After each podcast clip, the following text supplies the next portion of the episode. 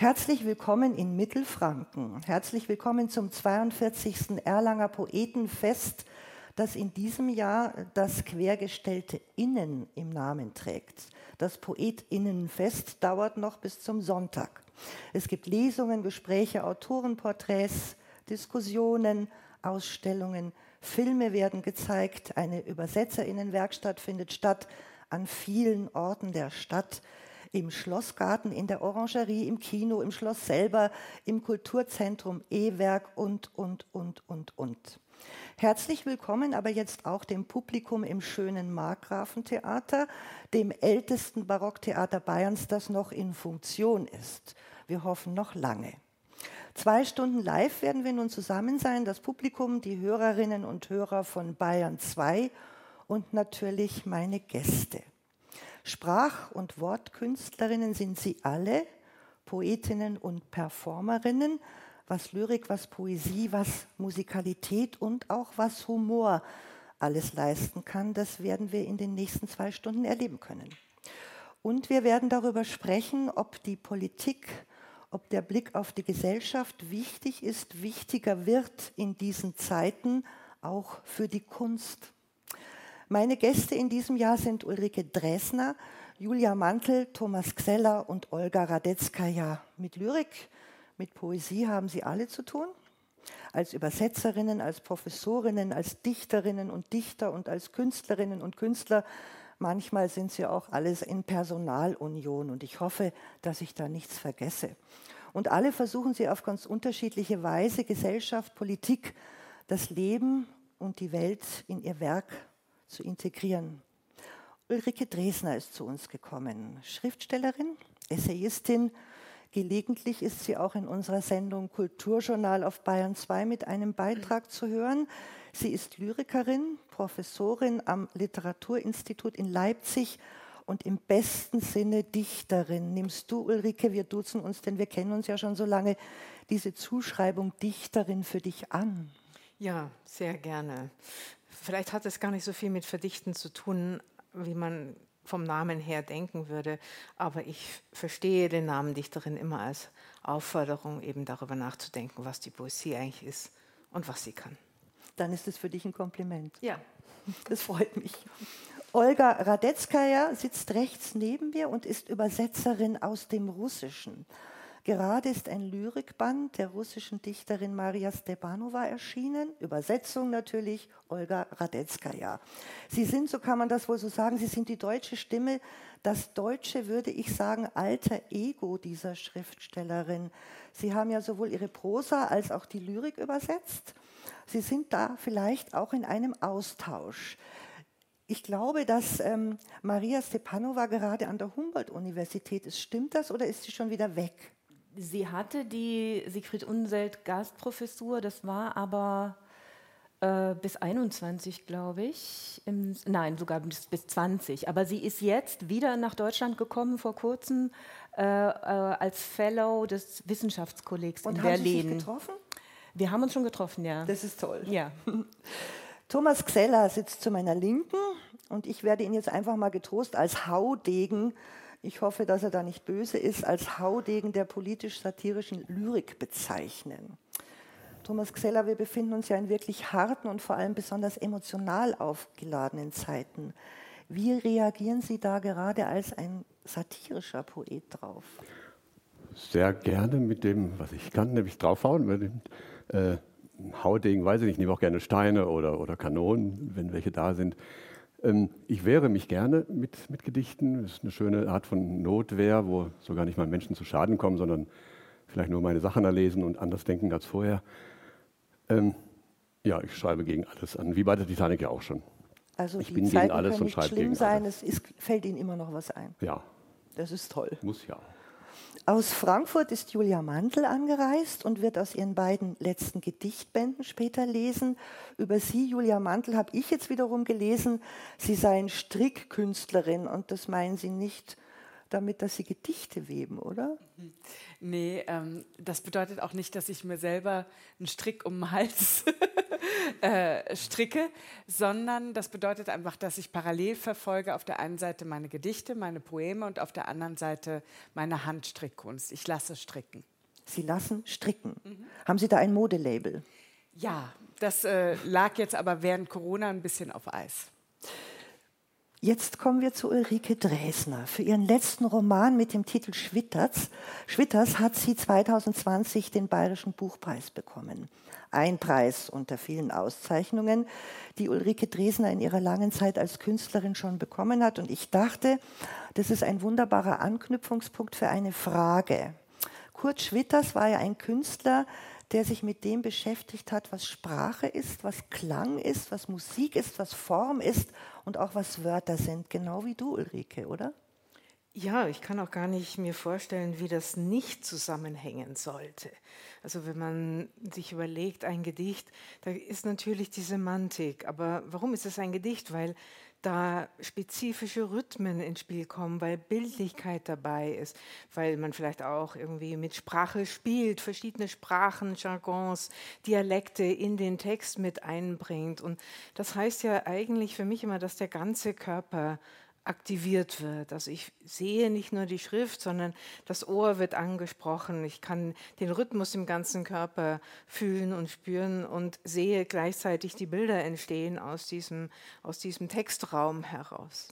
Ich habe das Gefühl gehabt, immer wenn man deine Gedichte liest, dann hat man so den Eindruck, das ist immer auch so eine Suchbewegung, ein Tasten und auch ein Finden dann. Und diesen Ausdruck endlich zu haben. Ja, wie findest du denn überhaupt diese Sprache? Und bei dir ist es ja ganz wichtig, die Worte und die Form.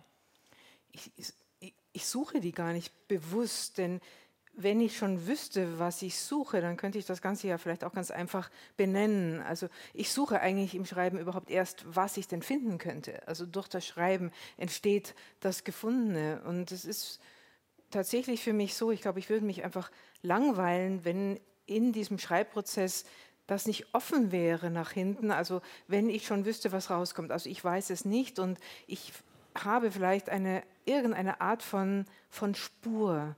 Das kann ein Geruch, die Idee eines Tons sein. Ich suche etwas in Worte tatsächlich zu übersetzen. Und ähm, manchmal habe ich das Gefühl, ich stehe irgendwie an so einem matschigen Ufer. Dazu muss man wissen, Wasser und ich sind jetzt nicht die größten Freunde. Ich will also nicht da reinfallen und ich stehe da mit so einem großen Netz in der Hand und daran ziehe ich und hab, rutsche immer halb ab und habe überhaupt keine Vorstellung davon, was ich da jetzt rausziehe. Und meistens ist es natürlich irgendwie ein alter Gummistiefel, der in heutigen Zeiten auch was wert ist. Ähm, aber das ist eigentlich diese Suchbewegung. Und für mich sind Gedichte etwas, womit man etwas erkennen kann, was eben nicht allein den Kopf anspricht oder die Gedanken oder allein die Gefühle. Und wo ja auch oft ganz viel Wissen oder Formalitäten, Modalitäten des Wissens und Fragestellungen, auch Recherchen aus der Wissenschaft mit einfließen. Du hast gerade gesagt, Körper ist für dich wichtig, auch das Ohr. Und ich finde ganz toll, dass dein Gedichtband, aus dem du jetzt gleich lesen wirst, und ich bitte dich mal an unser Pult, tatsächlich hell und hörig heißt. Ulrike Dresner.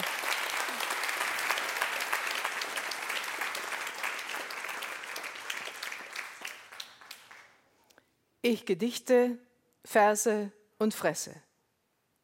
Ich gedichte den Mann, dessen Hände nach meinem Mund griffen, Schraubstock auf dem Rücksitz eines Taxis. Ich gedichte die Lehrer, die Mädchen nicht mochten. Ich gedichte den Hamster meiner Schwester, den ich an die Wand warf, und er starb zwei Tage später, wie meiner, den sie an die Wand geworfen hatte. Ich gedichte jedes Du hast angefangen. Nee, du. Ich gedichte eine Liste all der Betten, in denen ich jemals schlief. Ich gedichte eine Liste, die alle leichten Lieben enthält. Waren es denn so viele? Es waren jede Menge, jede Enge, jed Engel, bange, wange, bang. Ich gedichte den Frühstücksraum des Seesternchenhotels nach einer Nacht, die ich in einem schwarzen Zimmer verbrachte. Ich gedichte alle Züge, die ich nicht nahm, neben jenen, die ich leider erwischte, meint die schweren Lieben, lange Geschichten. Waren das denn alles Männer? Ich glaube nicht. Etwa auch meine Mutter. Etwa, etwa. Das ist kein vernünftiges Wort. Ja, ja, Yellow Ice Cream. Ich grinse und gedichte fies. Motherfucker. Meine Nichte strahlt. Sie hat wieder das Handy gehabt. Sie hat sich wieder die Hucke vollgehauen und hinter den Screen gehockt und zeigt ihre weißen Zähne. Oh, so schön, so weiße, gar nicht Babyzähne. Ich gedichte das grammatische Geschlecht der, die, das. Ich gedichte die deutsche Syntax neben einem Oktopus, der mehr Gehirne hat, acht, als der Rest. Menschen über 50 sollen das Wärmepflaster nicht länger als zwölf Stunden tragen. Die Apothekerin sagt, weil sie leichter verbrennen. Fehlt dir ein sich? Fehlt es nicht? Was ist der Sinn davon, Altern, dass mir nun kleine Zähne auf den Augenlidern wachsen? Ich gedichte blöd. Bin Verse, Fähre, Phase. Ich gedichte den Wurm, ich gedichte den zerschnittenen Wurm, ich gedichte die falschen Mythen und die richtigen, ich gedichte die Schere, die nichts ist ohne die Hand, ich gedichte die Verwachsung von Sprache und Körper. Ich gedichte die Unterschrift und die Überschrift. Ich fahre mit dem Pflug, Vers, kehre, furche, über meinen Sohn, weil ich nicht Odysseus bin. Außerdem habe ich keinen Sohn. Ich gedichte ohne Musa, kein anderer NP Moi, nur ein weinfarbenes, zerfahrenes Bett und eine Pillenbox grellgrün.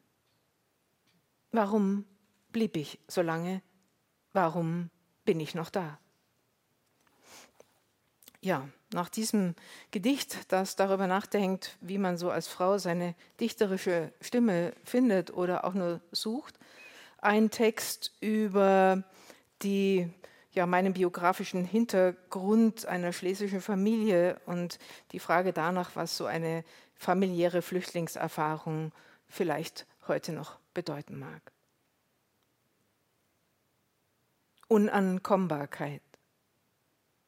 Krieche wie Rauch über dem gelöschten, doch unabgedeckten Herd, der für meinen Vater Heimat hieß. Bin selbst ein Mischungskrümeling, der Ansässigkeit als Plastikkugel am Fu Fuß nach sich zieht, während das andere Bein hurtig zuckt, halb da, halb nicht von dort, woher er kam, wobei dort nicht mehr ist und da nicht kommen will.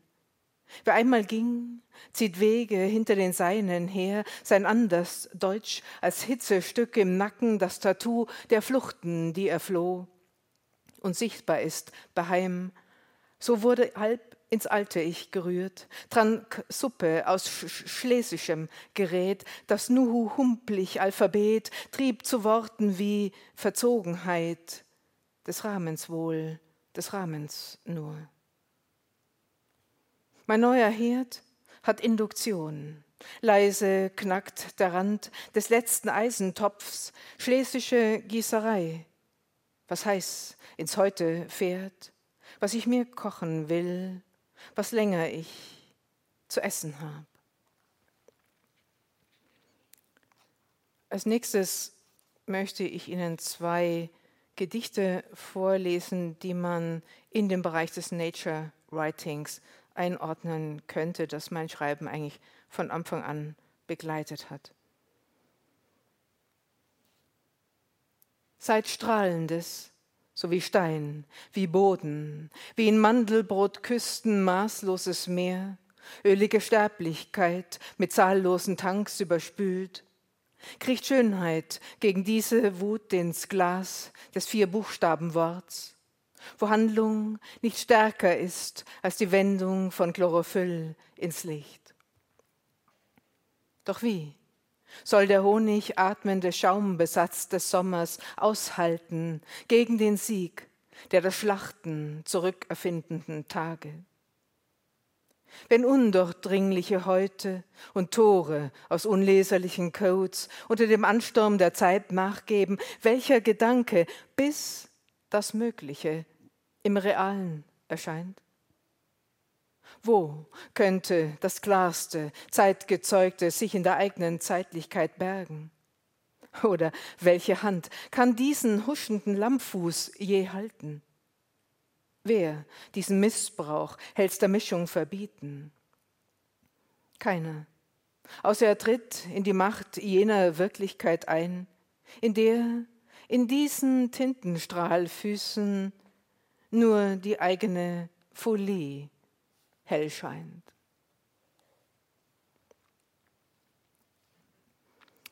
Ein Gedicht aus der Arktis.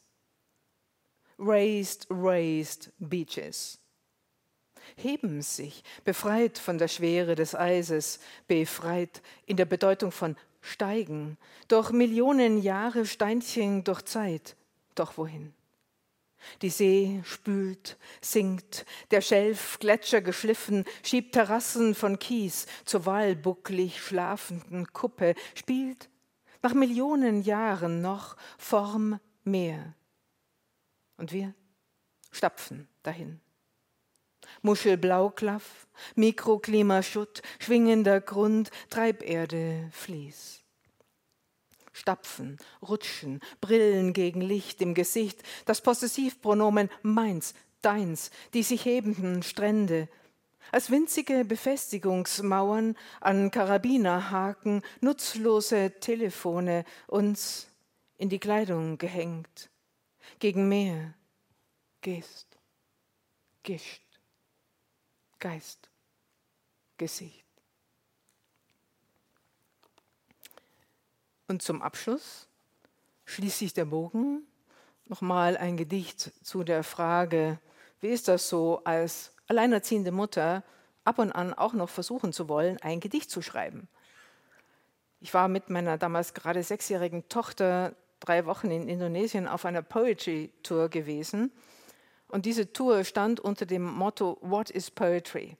Und jeden Tag mussten wir mindestens zweimal irgendwie dazu etwas sagen und wurden gefragt. Und die Frage ist ja schon beim ersten Mal nicht beantwortbar.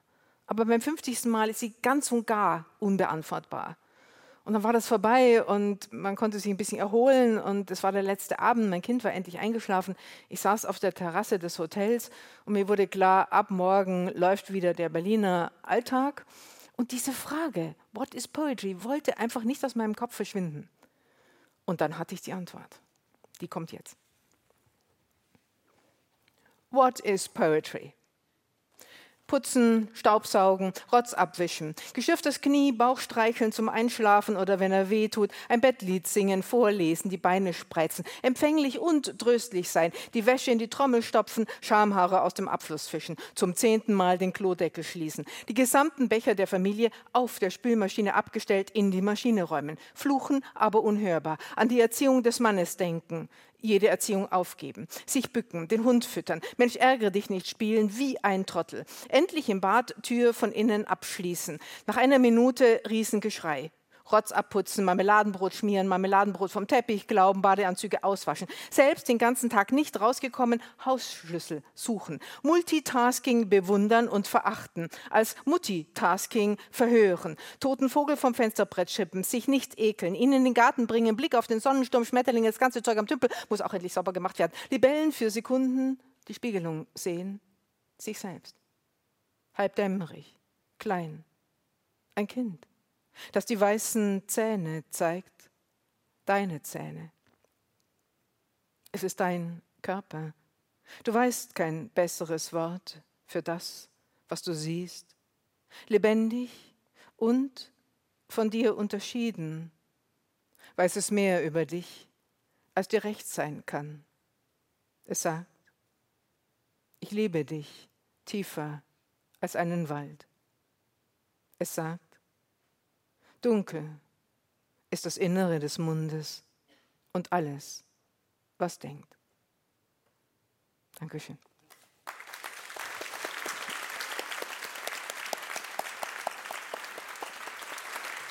Vielen Dank an Ulrike Dresner. Du kommst wieder zu uns in die Runde. Sie hören und sehen die Nacht der Poesie live aus dem Markgrafentheater in Erlangen im Rahmen des 42. Erlanger Poetenfests. Wir sitzen hier auf der Bühne vor einem wie immer ganz tollen Publikum. Olga Radetzkaja ist eine literarische Übersetzerin und hat nicht nur das mit Ulrike Dresner gemeinsam. Sie ist eigentlich auch eine nach Berlin migrierte Bayerin, denn sie stammt aus Amberg. Und auch sie hat mehrere Berufe. Sie arbeitet für Zeitschriften als Redakteurin, Moderatorin. Sie unterrichtet Übersetzen. Sie hat mit anderen zusammen einen Film übers Übersetzen gedreht. Sie arbeitet als Scout und als Lektorin. Vielleicht habe ich was vergessen. Olga Radetzkaja, Sie mögen es mir bitte nachsehen. Aber was Sie eben auch tun, ist, Sie übersetzen aus dem Russischen Tolstoi zum Beispiel, Wladimir Sorokin und Maria Stepanova aus deren neuem Gedichtband Mädchen ohne Kleider werden Sie uns gleich vorlesen. Olga Radetzkaja, Sie setzen sich seit vielen Jahren für die Übersetzerinnen und Übersetzer ein, die große Arbeit leisten Neuerdings spricht man ja beim Übersetzen von Übertragen aus dem. Wie finden Sie das? Das finde ich ähm, unspektakulär. Für mich sind Übersetzen und Übertragen eigentlich Synonyme. Ich wüsste jetzt nicht, was das eine bedeutet, was das andere nicht bedeutet. Das eine Mal hat man gesagt, ja, es gibt eine Entsprechung in der anderen Sprache. Jetzt sagt man, das geht ja gar nicht. Also dieses Es geht ja gar nicht, habe ich in Bezug aufs Übersetzen auch schon unzählige Male gehört. Äh, es ist eine sehr, sehr geläufige äh, Formel von dem vielen, was man immer verliert auf dem Weg. Äh, ich ziehe es eigentlich vor, auch darüber nachzudenken, was man alles gewinnt auf dem Weg der Übersetzung. Im Februar ist eine der ganz großen deutschen Übersetzerinnen gestorben. Sie war eine gute Freundin von mir, Verena Reichel. Über die sagte mal der schwedische Schriftsteller Lars Gustafsson auf einer Lesung, da hat Verena die deutsche Version von Gustafsson Gedichten gelesen. Verena ist tatsächlich mein alter Ego, ohne sie kann ich gar nicht sein. Wie ist denn Ihre Annäherung an den Text, an die Schriftstellerinnen und Schriftsteller, die Sie übersetzen? Haben Sie da auch ein enges Verhältnis? Ich habe zu den Autoren und Autorinnen manchmal ein enges Verhältnis. Also jetzt zum Beispiel Maria Stepanova ist zum Beispiel, wo ich wirklich mit der Autorin auch gut befreundet bin. Aber da ich sehr häufig auch tote Autoren übersetze, äh, bringt allein das schon eine gewisse Distanz mit das sich. Das vielen Übersetzerinnen und Übersetzern so, das stimmt. Ja, ja. Aber ähm, ich habe ja vorher schon mal gesagt, Sie haben ja auch die Prosa von Maria Stepanova übersetzt. Und dann begleitet man ja so einen mhm. Schriftsteller, eine Schriftstellerin durch das Werk. In ist es dann was Besonderes? In diesem Fall ist es wirklich so und es ist was Besonderes, weil wir so ähm, eng zusammenarbeiten, dass Maria Stepanova mir auch oft Texte schickt, ehe sie sie veröffentlicht. Also und ich dann nochmal auch mit ihr drüber spreche. Aber das ist wirklich eher eine, also es ist eine absolute Ausnahme. Das ist nicht das normale übersetzerische Verhältnis äh, zu, zu Autoren und auch zum Originaltext. Also was mein, mm, wenn ich, wenn ich es generell beschreiben soll, was ich für ein Verhältnis zum, zum Original habe, dann würde ich sagen, ähm, ich spiele eigentlich eine Rolle. Also das hat was von einer darstellenden Kunst auch das Übersetzen für mich, wobei ich eben nicht die Autorin spiele oder den Autor, sondern ich spiele den Text oder meine Sprache spielt, spielt diesen Text nach, sozusagen. Mädchen ohne Kleider ist ja ein Band, der in dieser Zusammenstellung im Original gar nicht so erschienen ist, habe ich gelesen. Hatten Sie denn da Einfluss, weil Sie gerade gesagt haben, mit der waren Sie schon in einem engeren Verhältnis, wie dieser Band jetzt bei uns erscheint? Also das ist häufig so, dass die Gedichtbände anders zusammengestellt werden in den Übersetzungen, weil äh, dann ist was schon erschienen vorher. Also da, das ist jetzt nicht so eine inhaltliche Frage so sehr. Ähm, der Band, in dem dieses Mädchen ohne Kleider auf Russisch erschienen ist, da waren Sachen drin, die, die nicht reingepasst hätten in das Deutsche oder schon erschienen waren. Das ist mehr so eine technische Frage in dem Fall. Dann wollen wir aber etwas hören. Und nun liest Olga Radetzka ja sozusagen die deutsche Stimme, die deutsche Rolle von Maria Stepanova aus dem neuen Gedichtband Mädchen ohne Kleider. Da spielt die Nacktheit, der Körper, das Ausgeliefertsein, die Wildheit, das Gejagtwerden eine ganz große Rolle. Bitte schön, Olga Radetzka. Ja,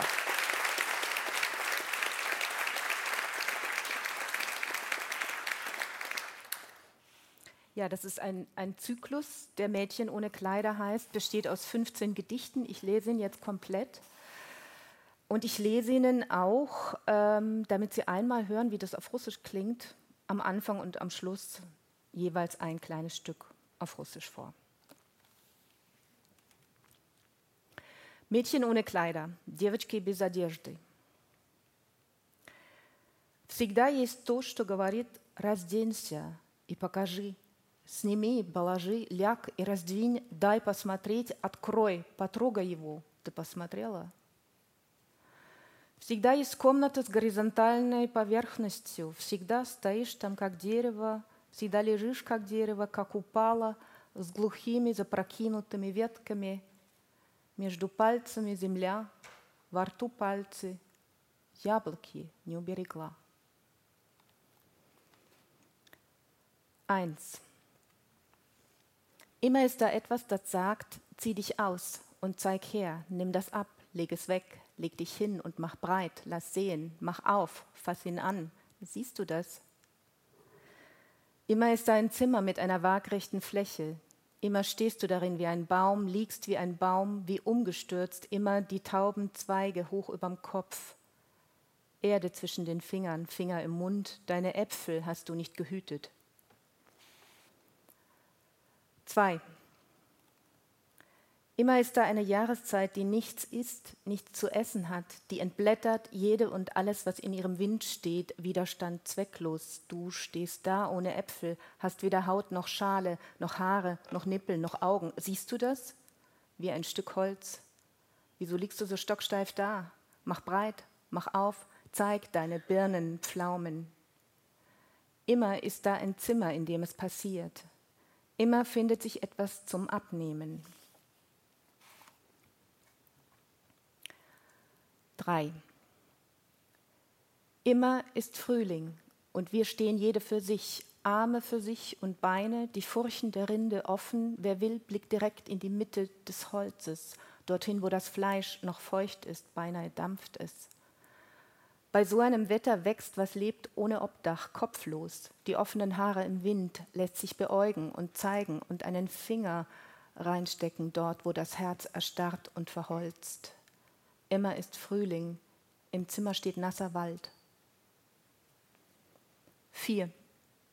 Immer ist Herbst, alles abgelegt, alles zerlegt, alles weit aufgerissen, ein unschöner Haufen, Oberhemd, Unterhemd, obere, untere Äste, weiße Wurzeln bloßgelegt unter der Erde, Ohrmuscheln, Kopfschmerzen, Augäpfel des Körpers, Beine und Arme, Mundlippen, Schamlippen, redende Zungen und Körper, Finger und Zehen und fremdes Gefinger zwischen den Fingern und Zehen, mittig, dort, wo der Kern ist, der Knoten, der dich erinnern soll, schau da nicht hin. Fünf. Immer ist Sommer und ein Mädchen ohne Kleider ist immer 15 plus minus. 15 ist eine Fleckzahl. Mit 15 fängt man an, Fangen zu spielen mit einem Mädchen ohne Kleider. Der Fänger fasst an und jedes Mal bleibt ein kleiner Fleck zurück unter der Haut. Mit der Zeit lernst du sie offen zu tragen, wie ein erlegtes Fell, eine Hermelinstola. Trägst du dich selbst als toten Hermelin, die Finger, das Fallobst immer voll Flecken, die Äpfel, die Fersen. 6. Immer ist Winter, man friert ohne Kleider, die Finger führen zum Mund und vom Mund steigt zum Himmel der Dampf, eine Jemandsleiter, und immer gehen sie dort auf und ab, irgendwelche Leute, achten gar nicht auf ein Mädchen ohne Kleider, dem so kalt ist, zu starr, so immer ist Winter, der Adamsapfel dessen, der schaut, mach auf, zeig her, fass an, ruckt hin und her. Das Herz trägt Wasser die Leiter hinauf und hinunter, versorgt die Wurzeln mit Wasser zu deiner Freude, o Förster. 7. Immer 15, mitunter auch viel wenig älter, immer viel jünger, fast noch ein Vorschulkind, dem einer sagt, zieh das Höschen runter, und alle Augäpfel wenden sich mit der nackten Sonne dorthin, wo immer ein und dasselbe ist. Und sie geht auf, es geht auf. Immer sind da Finger, Äpfel und jemand, der weiß, wie man abbricht und isst, aufspreizt und nimmt, auszieht, erkennt und öffnet und reingeht und raus. Und es geht auf, geht auf über dem kleinen, runden Hügel der Venus. Acht. Immer ist da ein Jäger, der Jäger will schießen. Immer ist da ein Betrachter, der trachtet zu sehen. Solange die Äpfel nicht reif sind in seinen Augengruben, schau, wie der Hermelin flieht, aufwärts am Körper des Jägers, der wird dich holen, höher und höher hinauf an dem Baum, der keinen Versuch macht zu fliehen, der stillhält, nicht rot wird. Diese Lippen sind zu, mach auf. Diese Mündung ist offen, komm schon, mach weit. Das Tierchen entkommt in die Freiheit, solange ihr nackter Körper deinen Blick fesselt. 9.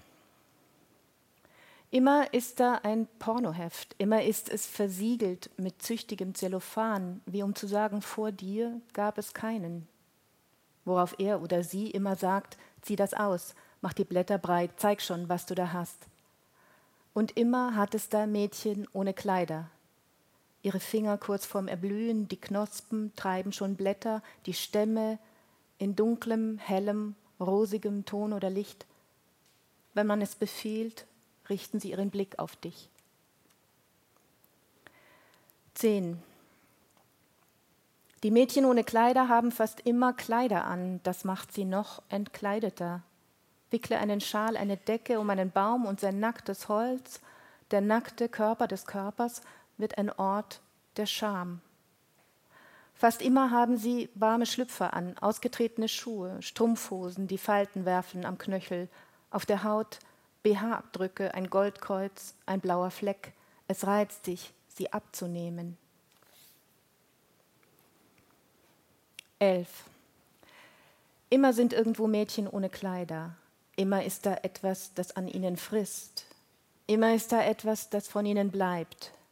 Immer ist da etwas für immer vorbei. Nie mehr wird sie hinaus auf das Holztrottoir treten, in der Hand einen welken zitronengelben Schirm, wie ein Sonnenrad, das sich dreht, eine Straßenfrau bei der Arbeit am Sex der anderen. Dies ist das einzige Foto von ihr. Darauf zu sehen, rund wie die Sonne, ihr Hintern. 12. Mädchen ohne Kleider sagen immer dasselbe. Sie sagen Ja, sagen Ja. Das ist das einzige Wort ihrer Sprache, das je übersetzt wurde. In geschlossenen Mündern treibt das Ja aus, schießt ins Kraut. Es wickelt sich um fremde Zungen, läuft über in andere Münder. Irgendwann kommt der Tag, da der Förster, der Jäger, der Angler aufwacht und einen Haken spürt in der Zunge. Aufgespießt liegt eine Zunge bäuchlings im Dunkeln. Ein Mädchen ohne Kleider steht da und schweigt. 13. Immer stehen Soldaten auf Posten, immer stehen und können nicht anders die Bäume, und immer liegen die Toten der Erde unter der Erde. Die Liebenden wissen nicht mehr, welches Bein wem gehört, ineinander verirrt, und aus ihrer Umarmung unter den Wolldecken, Bauchdecken schimmern wie unter Wasser elektrische Fische, gemeinsam verzehrte Orangen hervor. Immer ist in deinem Kopf ein verschlossenes Zimmer. Darin steht ein Mädchen ohne Kleider. 14. Bist du immer so steif? Insgeheim bist du doch richtig heiß. Vielleicht bist du einfach frigide. Hat dich schon mal einer geküsst? Gefällt dir das? Soll ich dir zeigen? Zeig deinen dunklen Flaum und den Nabel im Herzen Ohrläppchen, Brustwarzen, Hausschuhe, Halsketten, Wirbel, Augäpfel heute zum Trocknen geschlossen. Das am Kiosk gekaufte, um sich in Ehren auszuziehen, rote Satinspitzenhöschen. 15. Нам было 15 лет, и это всегда так было. В 15 лет любопытство и стыд заполняют тело, как воздушный шар. Мама сказала, чтобы укротить икоту, набери в рот воздуха и держи, сколько хватит сил. Любопытство и стыд оставляют меня молчать, словно во рту вода, тогда и всегда, как вода мои ноги, когда я стою без одежды. Ты входишь, раздвигая воду руками. Это я, это я, воздушная яма. Wir waren 15 und das war schon immer so. Mit 15 füllen Neugier und Scham deinen Körper wie einen Luftballon. Meine Mutter sagte bei Schluck auf, nimm Luft in den Mund und halt sie, solange du kannst. Vor Neugier und Scham bin ich stumm, als hätte ich Wasser im Mund. Damals und immer ein Wasserfall meine Beine, wenn ich ohne Kleider bin. Du kommst herein, teilst das Wasser mit beiden Armen. Ich bin es, ich bin's, die luftige Grube.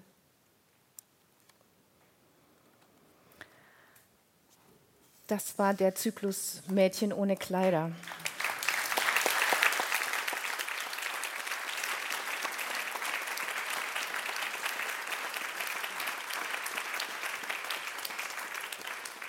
Ich würde, wenn, wenn wir noch Zeit haben, würde ich Ihnen jetzt noch zwei Gedichte vorlesen aus dem Vorgängerband, dem vorangegangenen Band von Maria Stepanova, der erschienen ist unter dem Titel Der Körper kehrt wieder. Ich mache das deswegen, weil die Gedichte in diesem Band zum Teil wesentlich expliziter, also in einem expliziteren Sinn politisch sind, als dieser Zyklus jetzt zumindest auf den ersten Blick so war. Das, ähm, ich lese aus dem, aus dem Zyklus Spolia, der 2015 entstanden ist und reagiert bereits auf den Krieg Russlands mit der Ukraine, beziehungsweise auf die merkwürdige Diskrepanz eines in Moskau immer noch vollkommen scheinbar friedlichen und sehr, sehr komfortablen, ähm, wohlhabenden Lebens. Das, die Leute sind auf der Straße und genießen das Leben, während gleichzeitig in der Ukraine bereits äh, der Krieg am ja, Brodeln ist. Und darauf reagierte dieser Zyklus ähm, auf diesen Zustand und fängt eigentlich ein, was in der Sprache zu diesem Zeitpunkt schon spürbar war in der russischen Sprache von diesem von dieser Gewalt eigentlich. Mein Bruder sagt, du bist ein Faschist, sing ein Lied, ich singe auch. Wir kommen zurück, wenn Frühling ist, ich gebe so schnell nicht auf. Und wenn es Frühling wird im Wald und der Hirsch trabt zum Futterplatz, fängt der Antifaschist zu pfeifen an und der Wald verdoppelt den Einsatz. Jedes Wort ist befestigt an einem Ding mit einer simplen Schnur. Der Mensch kriecht wie ein Engerling in die Erde zur Wurzelkur. Und die da, sie gehen von Hof zu Hof, haben Listen und Kreide dabei, Sie lecken die Fensterrahmen mit fauliger Zunge ab. Faschist, geschasst, vergisst, was er ist, begrast, bemoost, verrußt. Die Luft weiß ganz genau, Faschist ist keiner von euch und uns. Nimm den Wörtern die Schnur vom Geneck, schieb sie hinters Klavier. Der Wald ruft seine Gesandten zurück, und es stirbt nur ein Teil von mir.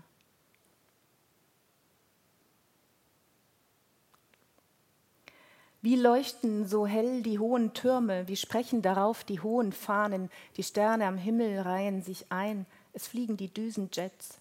Zur Parade ziehen wanstschwere Panzer, Streitwagen, heroische Delfine, Kamikaze-Schwalben, die größten und brüllendsten Löwen und Menschen, Menschen und Menschen, und über ihnen schwebt Kirschapfelblüte, der weißen Akazie duftige Dolden, Krepapiermohn, Köpfe auf Stöcke gepflanzt.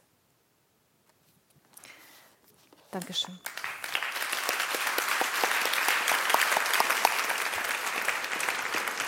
Vielen Dank an Olga Radetzkaja für ihre Lesung aus dem neuen Gedichtband von Maria Stepanova und für die beiden Gedichte aus dem Vorgänger, Vorgängerband. Sie hören die Nacht der Poesie aus dem Markgrafentheater in Erlangen und live auf Bayern 2. Ein Auftakt zum Erlanger Poetenfest, das uns alle noch bis zum Sonntag Lust auf Literatur, Lust auf Diskurs, Debatte und Lust auf Lesen machen wird.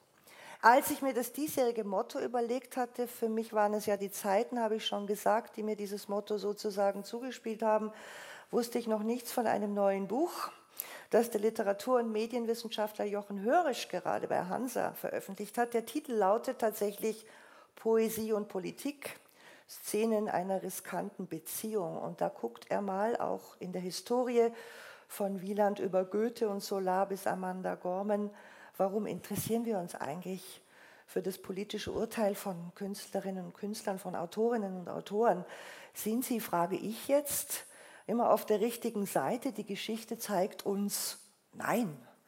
Manchmal schreiben sie auch einfach Quatsch, schreiben gute Literatur, äußern sich aber politisch eher unzuverlässig.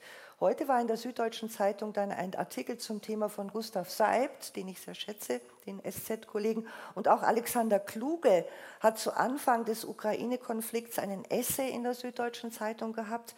Seine These, wenn man gerade, das war also vor fünf Monaten, auf die Künstlerinnen und Künstler hören würde, wären wir schon direkt in den Krieg eingetreten. Also man muss sich fragen, überfordert man die Künstlerinnen und Künstler nicht, wenn man von ihnen politische Stellungnahmen erwartet. Thomas Xeller. Ich glaube schon, dass man sie stark überfordert. Ähm, warum sollen Künstlerinnen und Künstler politisch klüger sein als, als Dachdeckerinnen und Dachdecker oder Lehrerinnen und Lehrer? Sie haben nur zum Teil leider viel mehr Zeit, sich zu informieren und viel mehr Gelegenheit, sich zu äußern, glaube ich. Und darum haben wir dauernd ähm, diese Texte zu lesen von, von Leuten, deren Beruf das sich äußern ist. Ähm, es muss aber in keiner Weise klüger sein als alle anderen Äußerungen zum Vielleicht Thema. haben Sie auch das Glück, dass Sie einfach mehr Publikum haben, Julia Mantel. Was sagen Sie? Oh, äh, vielleicht könnte es auch noch eine Möglichkeit sein, dass, dass sich Äußern ähm, gegen die Erschöpfung anarbeitet, also die mit, dass man so komplett überfordert ist von dem ganzen Informationsfluss, dass man vielleicht irgendwann ein bisschen das zusammen abmischt und äh, sich eine eigene Meinung bildet und die vielleicht gerne von sich geben möchte. Als Künstler so und Künstlerin. Ja. Was sagen Sie? Olga Radetzka, ja. Ähm, ich würde sagen, Alexander Kluge ist ein sehr gutes Beispiel dafür, dass Künstler damit überfordert sind äh, mit politischen Stellungnahmen. Ähm, Künstler und Künstlerinnen sind genauso in der Welt wie alle anderen Leute auch und deswegen sind sie mit dem, was in der Welt geschieht, einfach konfrontiert. Sie werden häufiger gefragt nach ihrer Meinung oder nach ihrer, äh, nach ihrer Sicht der Dinge. Und das hat, glaube ich, damit zu tun, dass man sie einfach gerne hört, auch wenn sie nicht unbedingt Experten sind. Also sie sind einfach, sie ziehen auch Publikum.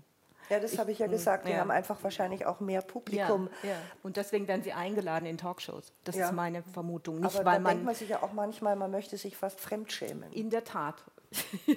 da stimme ich Ihnen vollkommen zu. Ulrike, was sind denn das für Zeiten, möchte man ja mit Brecht sagen. Man sieht sich um und stellt fest, alles in Aufruhr, alles in Unordnung, alles auf der Kippe spiegelt das dann wenigstens die Literatur, also nicht die politische Aussage, bei uns angemessen wieder? Ich frage dich das, weil du ja nicht nur selbst Literatin bist, sondern auch seit vier Jahren das Leipziger Literaturinstitut leitest. Dort studieren ja jetzt junge Leute und die wollen Schriftstellerinnen und Schriftsteller werden. Und vielleicht kannst du uns ja sagen, was jetzt diese neue Generation, die jüngere Generation so umtreibt. Man sagt ja, wir haben eine rebellische jüngere Generation durch Fridays for Future und so weiter. Wie ist denn das bei dir jetzt in der Literatur am Literaturinstitut?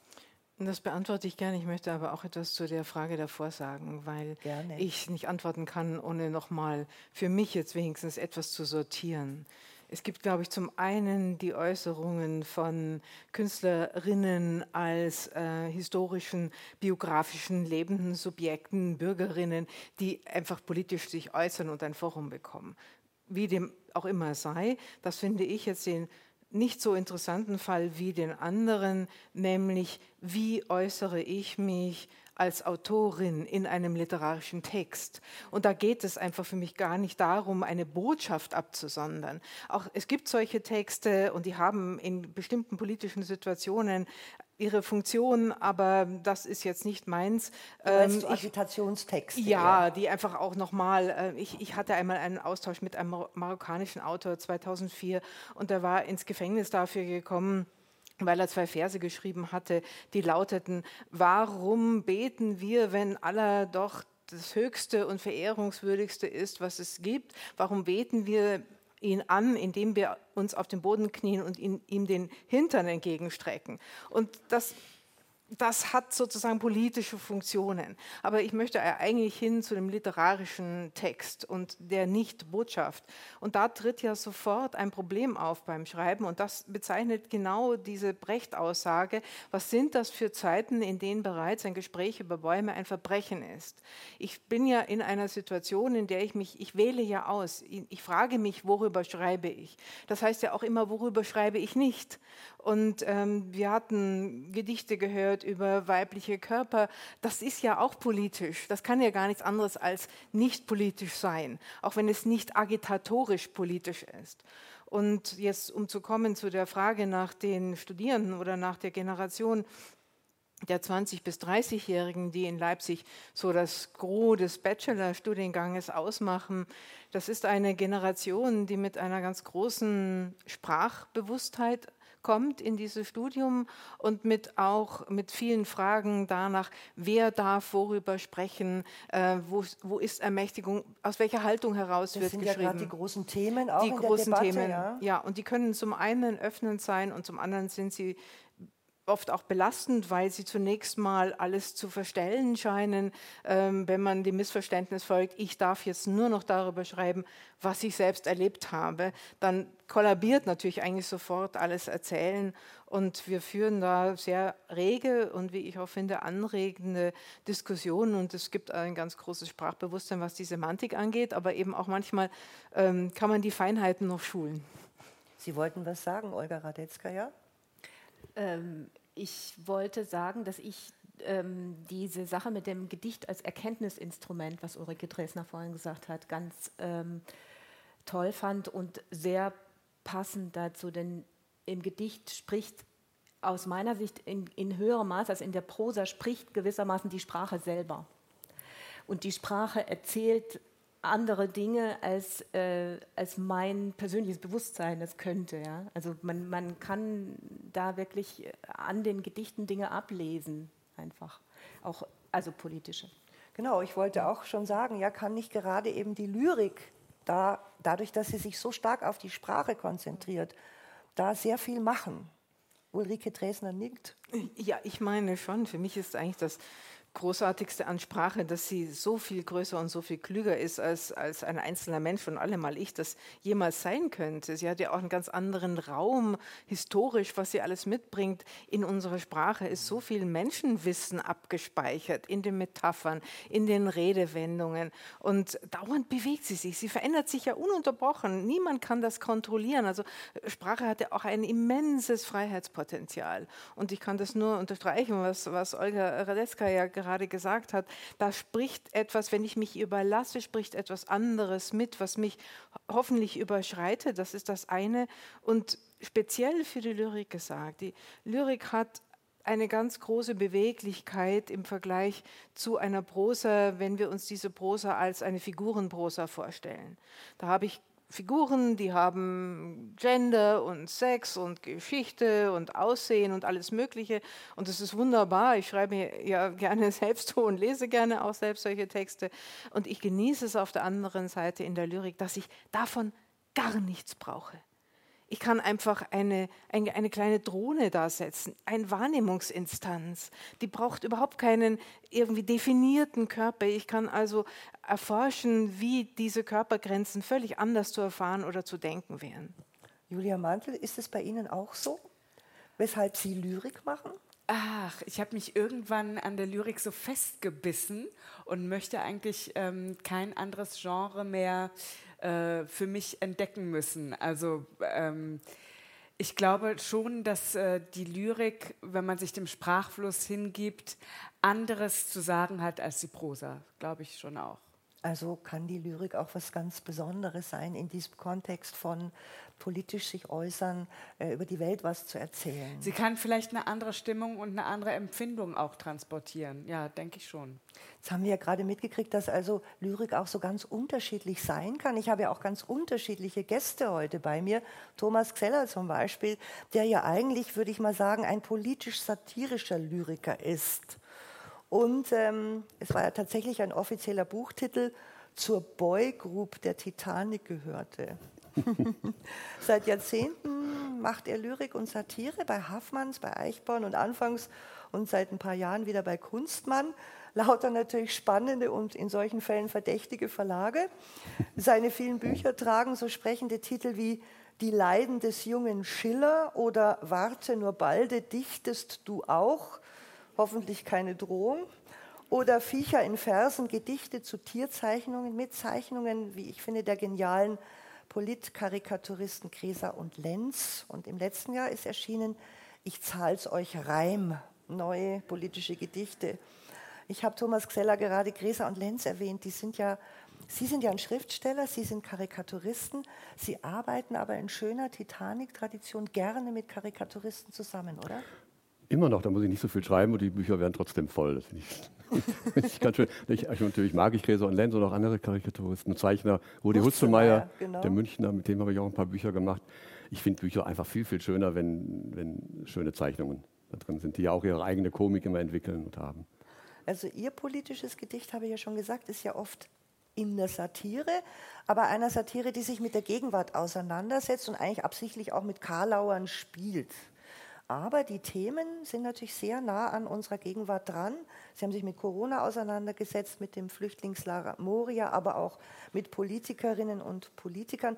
Und da habe ich ein Gedicht gefunden, da ging es um den damaligen Verteidigungsminister de Maizière. Und es ist eigentlich zum Thema. Drohnen, Böller, Suffs, Raketen und was sonst zum Morden neigt, lasst uns hoffen oder beten, dass der Mann auch sie vergeigt. Denn wenn Kriegsherren Frieden schaffen, dürfen sie vor Stolz erröten. Nur mit nicht gebauten Waffen kann man keine Menschen töten. Das ist von mir. Das ist von gut. Ihnen. Gefällt mir ähm, gut. Würden Sie sagen, das gilt auch gerade jetzt noch für Sie? Ja, auf jeden Fall gilt das. Und ich habe vor kurzem, ähm, also mein Kumpel Martin Sonneborn, der in der Partei ist, in, in Brüssel, hat ein alte äh, grünen Werbungsplakat gefunden, auf dem steht, äh, keine Waffen in Kriegsgebiete. Und all diese Sachen sind längst vergessen. Heute sind alle Kriegsherren geworden, finde ich, und alle spielen sich auf, zum Teil, als, als wüssten sie, was man gegen Krieg tun kann, am besten. Ihn nicht führen. Ja. ja. Genau. Nun, Thomas Xeller, bitte ich Sie auch zu lesen. Vielen Dank. Vielen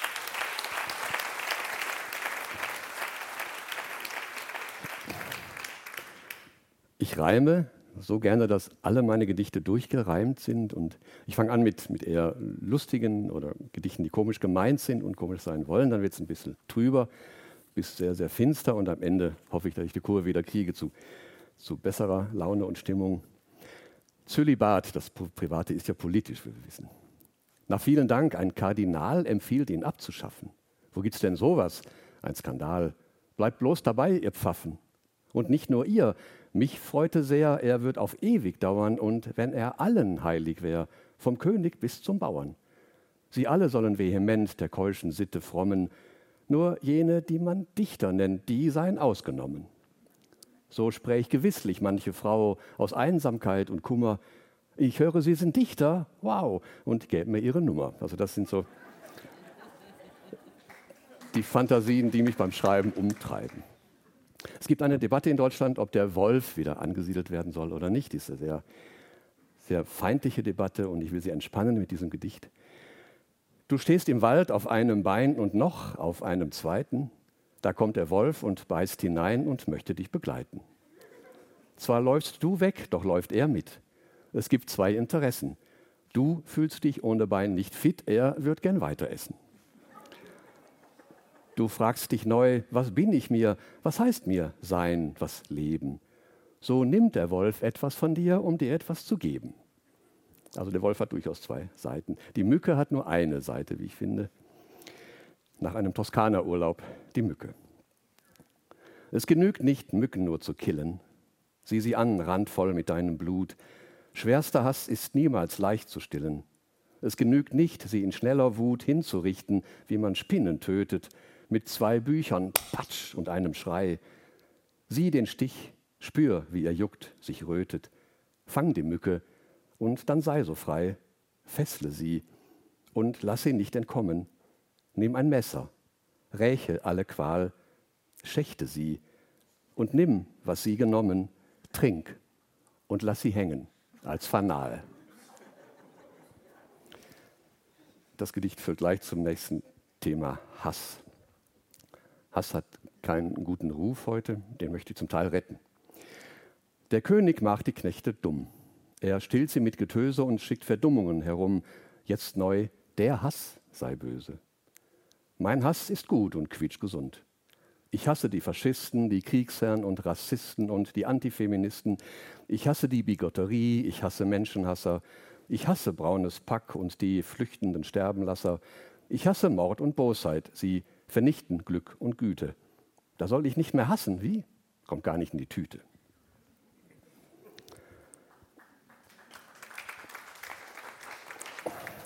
Ein noch halbwegs komisches Gedicht zum Thema Corona. Da habe ich ja wie Sie schon sagte, einige geschrieben. Das ist aber gar nicht von mir, es war ein offener Brief eines Wirtschaftszweigs, kurz nach dem ersten viel zu frühen Hochfahren der Wirtschaft wieder, nach dem Ausbruch der Pandemie. Lob des Hochfahrens, ein offener Brief. Das konnte nicht so weitergehen. Man muss das Leben schätzen, doch ebenfalls die Wirtschaft sehen mit ihren Arbeitsplätzen. Natürlich ist Gesundheit toll, doch Wirtschaft muss verkaufen. Und sind die Straßen wieder voll, dann wird es auch wieder laufen. Nun also, wir erwarten Sie bis dahin alles Gute, mit allerbesten Grüßen die Bestattungsinstitute.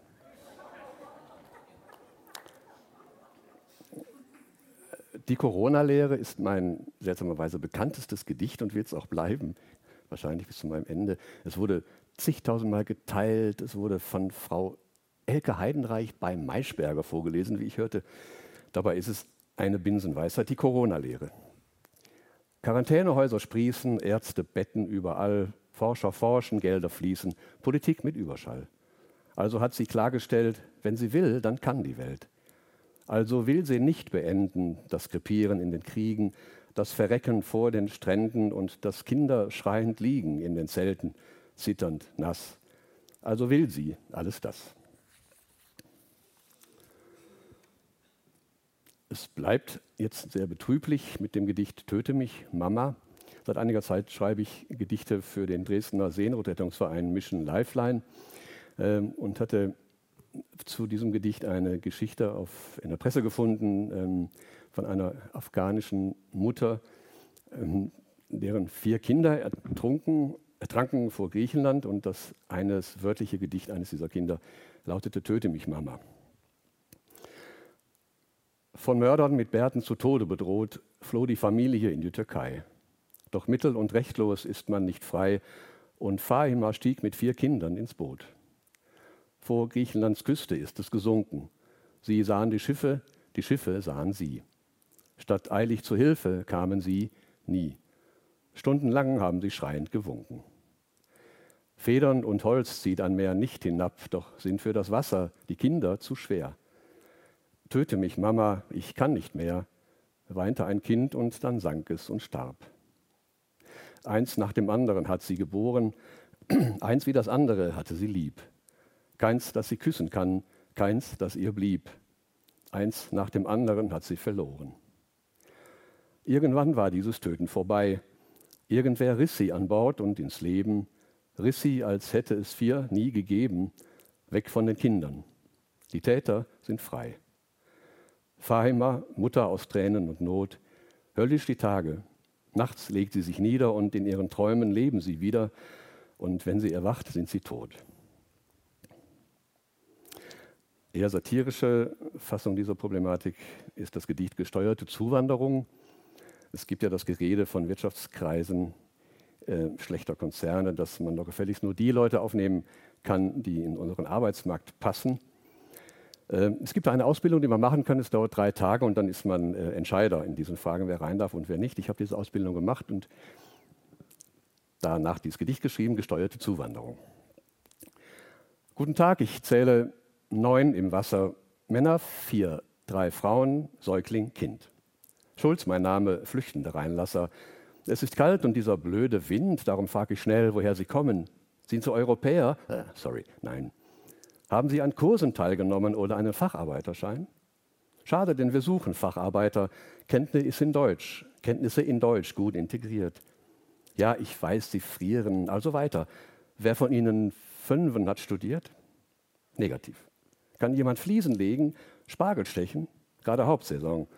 Hören Sie, Sie sollten sich bewegen. Gestern sank wer aus dem Libanon, Top-Mann vor der allerletzten Frage. Strampeln hilft. Herz hoffentlich gesund? Oder nahmen Sie oft Krankentage? Negativ. Wäre auch kein Rettungsgrund. Letzte Chance, es gibt starke Folterspuren. Alle beide, wow, so könnte es gehen. Leider schleift das Wasser die Konturen. Schluss für heute. Mein Herr, auf Wiedersehen.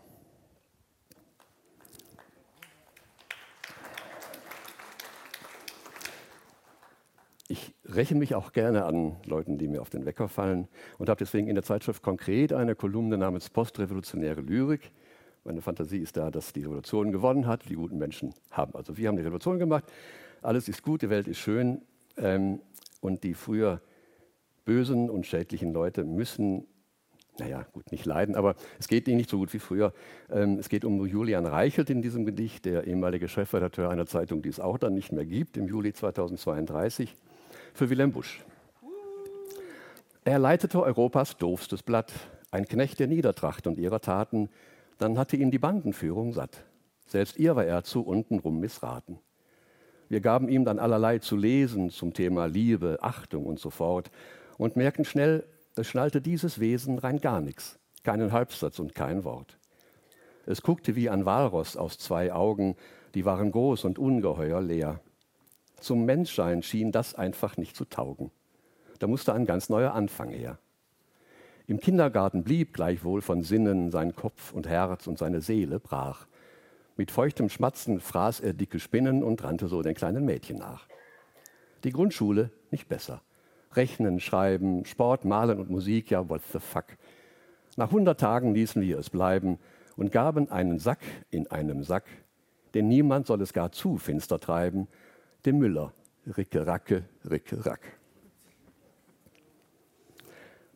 Nun ein Gedicht, das ich immer sehr langsam lese, weil es kompliziert ist. Das ist politische Ökonomie. Es geht um Arbeitgeber und Arbeitnehmer. Und weil ich nicht weiß, ob Erlangen eine Uni hat, lese ich also ganz langsam vor. Der Arbeitgeber nimmt nicht dumm, dem Arbeitnehmer gar nicht krumm, dass der sich gibt, als nähm er was, und er, der Geber, gäbe das. Der Nehmer aber gibt die Kraft, die Arbeit heißt und Werte schafft. Der Arbeitgeber nimmt sie sich, weil er ist schließlich Geber. Nicht? Er nimmt von dem Verkauf das Geld. So kommt der Nehmer auf die Welt, der Löhne gibt und so bescheißt die Geber, die er Nehmer heißt. Das wurde nicht verstanden, das ich. Schon sehr deutlich. Zum Rest ähm, noch eher lustig gemeinte Geschichte, Gedicht natürlich auch wieder sehr politisch, die Kreuzfahrten. Die dicke Frau, der dicke Mann, gestopft mit Lachs und Törtchen, zehntausend Dicke legen an am schmalen Fischerörtchen. Den Rädern bringt's das große Moos, den Küsten bringt's Verderben. Die Dinger stinken, sind zu groß und müssen also sterben. Moral, solang's kein anderer tut, ja fix verdammtes, Bermuda-Dreieck sei so gut und walte deines Amtes.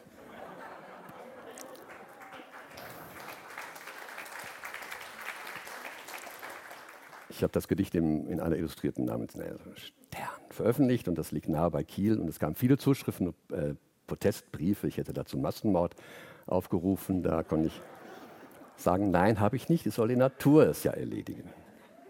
Und zum Schluss der FDP-Wähler. Sie weiß es immer noch genau.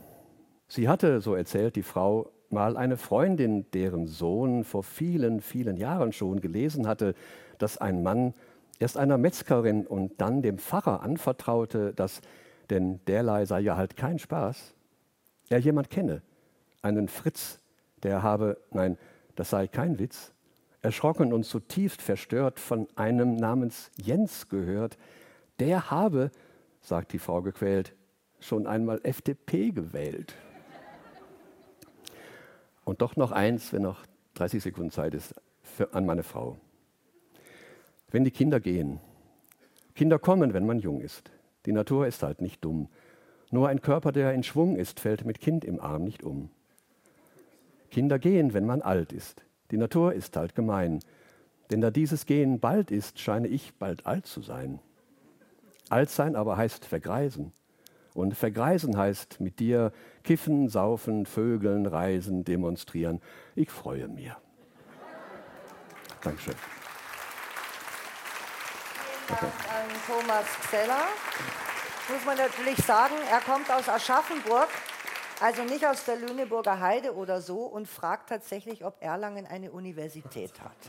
Ist ja unglaublich, wirklich, muss man sagen.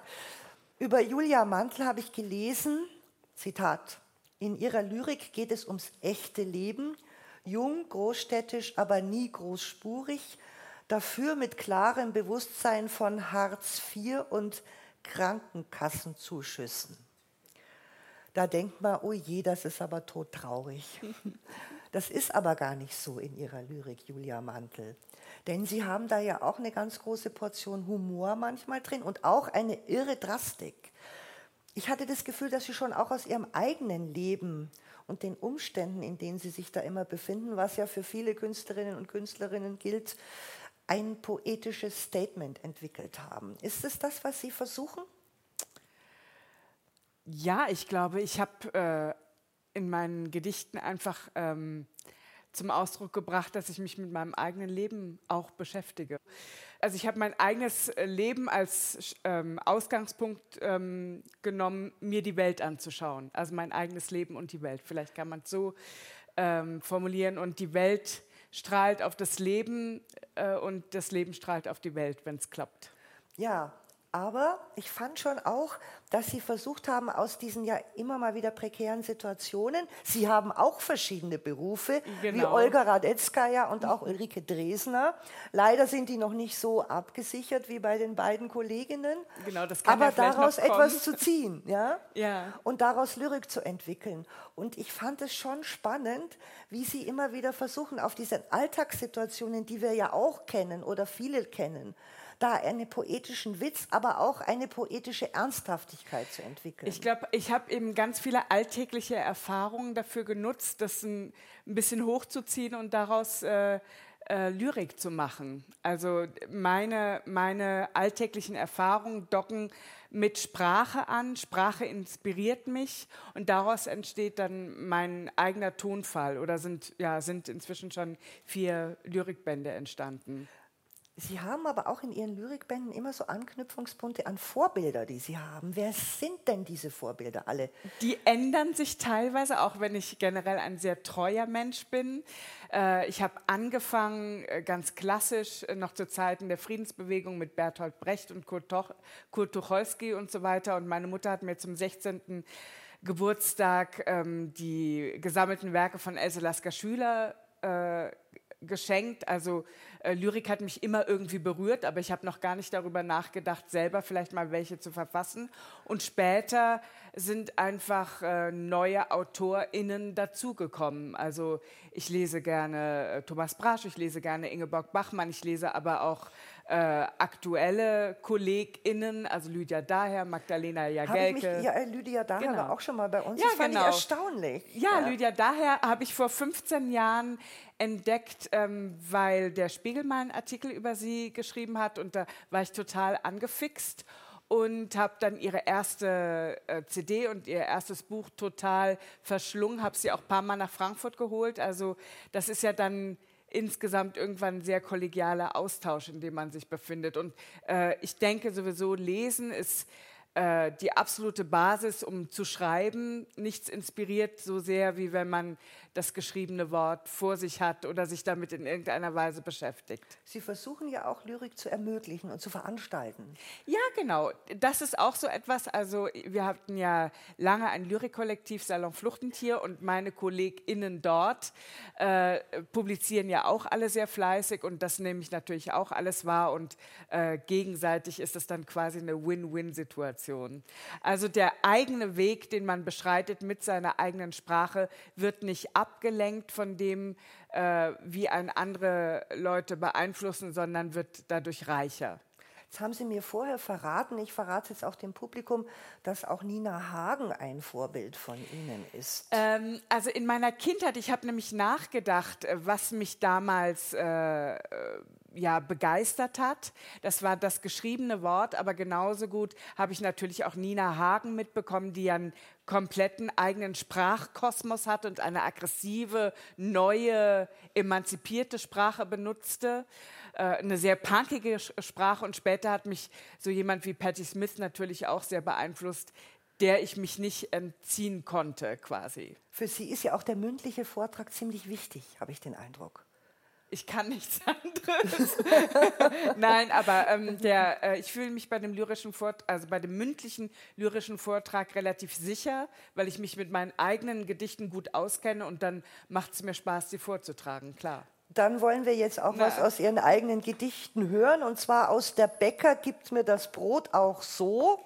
Erschienen ist das 2018. Und dann, wenn du eigentlich denkst, die Karibik steht dir zu. Ich finde, es ist ein programmatischer Titel. Wenn ich darf, würde ich gern mit dem Karibikband anfangen. Natürlich. Genau, weil ich mir das irgendwie so schöner vorgestellt habe. Also, ich fange an mit Stehen und Liegen in Klammern lernen. Wenn die Nachbarn nett wären und das schon mal die halbe Miete bedeutete und keine halbe Weltreise. Wenn sich Milieu nicht immer so verdammt gut auf Bourdieu reimte. Wenn jeder Mensch seinen Platz im Leben gefunden hätte. Wenn es dann nicht nur Plätzchen für alle gäbe, wenn man dafür nur noch die Fahrkarte entwerten bräuchte, jetzt mit dem 9-Euro-Ticket, wenn der Sex in Castro Brauxel aufregender wäre als der Sex mit Frank Kastorf, wenn ein Strich durch die Rechnung niemals auf dem Strich enden müsste, wenn der Rockzipfel, an dem du früher hingst, dir heute mehr bedeuten würde als der Wurstzipfel, mit dem sie dich jetzt andauernd versuchen zu ködern. Wenn regelmäßig Hackfleisch aus der Hackordnung gemacht würde, wenn unsere Bezos mächtiger wären als ein einziger Bezos, wenn es immer echt sein könnte, ohne dass man es allen recht machen müsste, wenn nicht nur Kinder und Narren immer die Wahrheit sagten, wenn niemand mehr mit den Augen rollen müsste, wenn die anderen aus ihren Rollen fielen, wenn sich die Geliebte endlich geliebt fühlen würde, wenn wir dann ein paar Tango-Schritte weiter wären. Wenn du an dich glauben dürftest, ohne je dran glauben zu müssen, wenn es kompletter Tobak wäre, Amok zu laufen, wenn der Streber gerne mal ein Eber wäre, wenn er dann die Sau auch mal rauslassen würde, wenn du mit jedem Haarefärben etwas erben würdest, wenn die Hipster in Berlin deine Seele nicht mehr verdient hätten, wenn die Schöpfung nicht dauererschöpft wäre, wenn der entscheidende Cut deines Lebens immer automatisch zur Cut-up-Technik führen würde. Wenn wir weder Karre noch Knarre noch Karriere nötig hätten. Wenn an der Angel nicht immer so viel Mangel hinge. Wenn bei der deutschen Vita la Dolce Vita per se inbegriffen wäre. Wenn die Evolution gelegentlich das R rollen lernte wenn Paradontose und Paranoia gemeinsam leichter zu ertragen wären, wenn durch die Adern kein Hadern mehr flöße, wenn sich jede Fassade anfassen ließe und schmölze, wenn sie dann gänzlich AD wäre, wenn durch ein Lachen jedes weitere Ach abgeschmettert würde, wenn die meisten Mieder nicht so bieder wären, wenn sich endlich jede Callcenter-Agentin einen Callboy leisten könnte, dann würde ich dafür alles stehen und liegen lassen.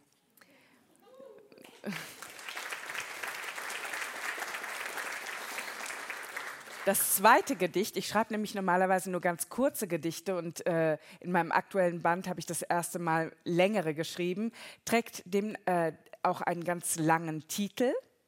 Und zwar, ich habe da, glaube ich, was für dich. So ein Tapetenhersteller aus der Pfalz, in Klammern international, braucht eine Messehostess, in Klammern mehrsprachig, fand dich sehr beeindruckend.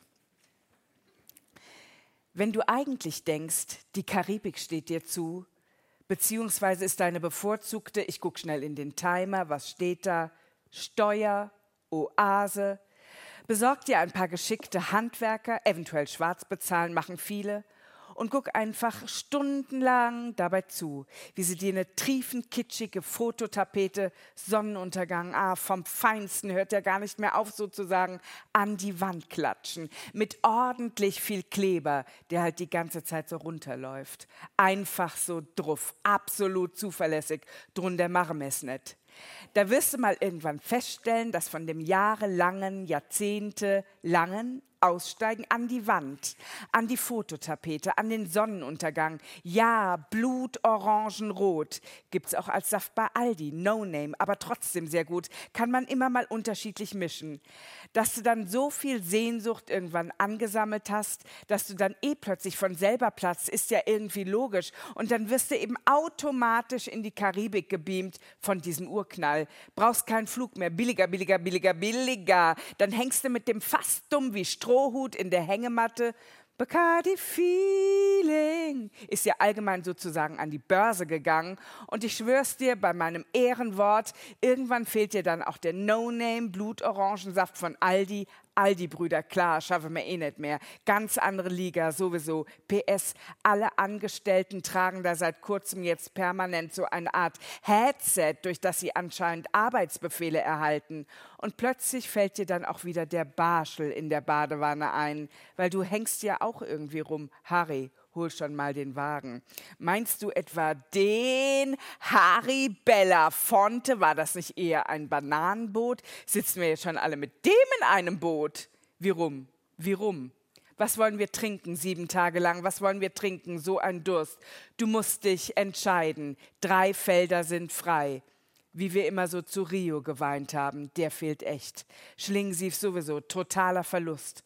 Und weißt du eigentlich, dass Dunkelhennerrot Blueprint Katharina Frank inzwischen Rilke vertont von einer Zärtlichkeit, für die keine Blutorange der Welt auf dem Tapeziertisch jemals hätte Schimmel ansetzen dürfen? Da bekommst du echt keine Luft mehr unter deiner Maske. Welche Maske? War doch eh schon ausverkauft. Loriot lässt da auch einfach nie locker mit dem Hollywood-Typen. Ich sehe halt immer so aus ist manchmal eher ein Fluch. Ach so, der Fluch der Karibik. Aber ich habe doch extra gar keinen Flug gebucht, kann mir weder Maske noch Flug leisten. Dachte, ich hätte mich an alle ungeschriebenen Gesetze gehalten. Bekomme ich jetzt dein Mitleid oder doch dieses beschissene Mitleid. Für mich wie immer lieber Smooth Operator einspielen, Supermarkt Smoothies erst gar nicht anspülen, geschweige denn ausspülen lassen, ihnen keine Beachtung schenken, die kommen und gehen wie manipulierte, unnütze in Anführungszeichen Trends. Ich darf so bleiben, wie ich bin. Echt jetzt? Weiß ich jetzt ehrlich gesagt gar nicht, wie ich so damit umgehen soll. Wie rum wie rum? Kollege, Kollege, Kollege, war ich nicht immer die bemühteste Zuckerpuppe aus der Bauchtanzgruppe? Ja, irgendwie wie mit Rum, Rum in der Hand an der Fotowand. Ach so, ist der Schwur die Kür oder wünschst du dir nur, dass die Kür dir die Schwüre ersetzt? Ein bisschen schon, die einfach keine Steuern zahlt wie ein Monster, das es gar nicht gibt nach oben.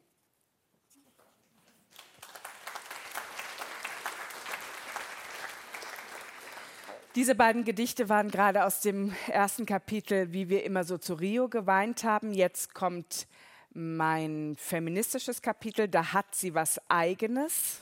Schon mal gehört? Treffen oder treffend. Das ganze Blabla der meisten Menschen führt zu nichts. Auch verstehe ich davon nichts. Sie reden über Urlaube und Wohnungen, so kommt es mir vor, so scheint es seicht auch wenn es dir in Klammern nicht reicht, lass sie in ihrem Glauben. Es plätschert nur den Bach herunter, es plätschert nicht die Beine herunter. Auf der Weide, wir bleiben beim Thema, auf der Weide Doppelpunkt Eide. Von oben herab muss mich niemand mehr loben. Ins Blaue steigere ich mich hinein. Davon kann sich der ein oder andere eine Scheibe abschneiden. Keine Scheide. Da hat sie was eigenes. Kaum vorstellbar. Du kannst ja nach so vielen Jahren immer noch deine eigene Fresse halten. Nicht nur ranzen, ranzen. Da hat sie was Eigenes beim Aufrechthalten der Fassade. Zwischenfrage erlaubt. Wie hätte Samuel Beckett wohl nach einer Schönheits-OP ausgesehen? Oft trügt der Schein nicht nur, er trübt, er betrübt vielmehr. Na, Sau, na, in Klammern Hexenverbrennung. Du bist uns hier zu hot. Du lockst ja alle hinter dem Ofen hervor. Außerdem bist du über 30, das ist bei weitem zu dirty. Normalerweise lassen wir hier nichts anbrennen. Fake Cake. Diesmal aber bitte ein richtig großes Stück vom Kuchen. Der Kuchen sollte nicht aus Plastik sein. Da wird sie jetzt aber bestimmt noch ganz schön lange dran zu knabbern haben. Mutterkreuz und Manschetten. Und wieder mal musstest du dran glauben, tell me the way to the next Mutterkreuz. Die Geister, die ich rief, rief ich schon viel zu lange, doch ich beichte authentisch mit der Träne im Knopfloch, davor habe ich nämlich echt Manschetten. Wir sind im dritten Kapitel angelangt, das Trost finden im Rost heißt. Es geht weiter mit einer Frau im Titel. Bei Lydia, Aufforderung lebenslänglich. In deiner Küche landeten meine Flüche in den Töpfen. Was soll ich machen? Schöpfen, halte es metallisch von den Herdplatten zurück. Ruhm und Ehre, Ehre mit Ä. Ruhm bedeutet Rache, Ruhm meistens hinterher Ach. Rums hat oft zur Folge Asche. Auf diese altbekannte Masche fällt vielleicht bald niemand mehr herein. Ehre, wem Ehre gebührt. Der Weizen lässt sich diesmal schlecht verheizen. Bloß ein Auszug. Von den Blicken, die auszogen, bleibt übrig ein Blitzlicht und es zieht ein Gewitter darüber hinaus und hinweg, gebe ich dir dein Geheimnis zurück und bitte lösch die Lupinen. Und gleich deinen Twitter-Account, der schon lange Sound aus Drahtseilen nur als Schlange oder als Kranz draußen auf dich wartet, um den Hals gelegt in trockenen Tüchern, darauf stolz die Blicke, die einst auszogen. Sommerhaus später. Und die letzten Sonnenblumen in ihren Gelbwesten strecken stolz ihre Köpfe der Sonne entgegen. Wer wird ihnen schließlich das Genick brechen? Wer wird sie entkernen für das größte Stück vom Kuchen? Nicht nutzen. Und wir putzen die Schuhe und wir geben uns die Klinke in die Hand und wir gehen nicht Klinken putzen, niemand soll hinken.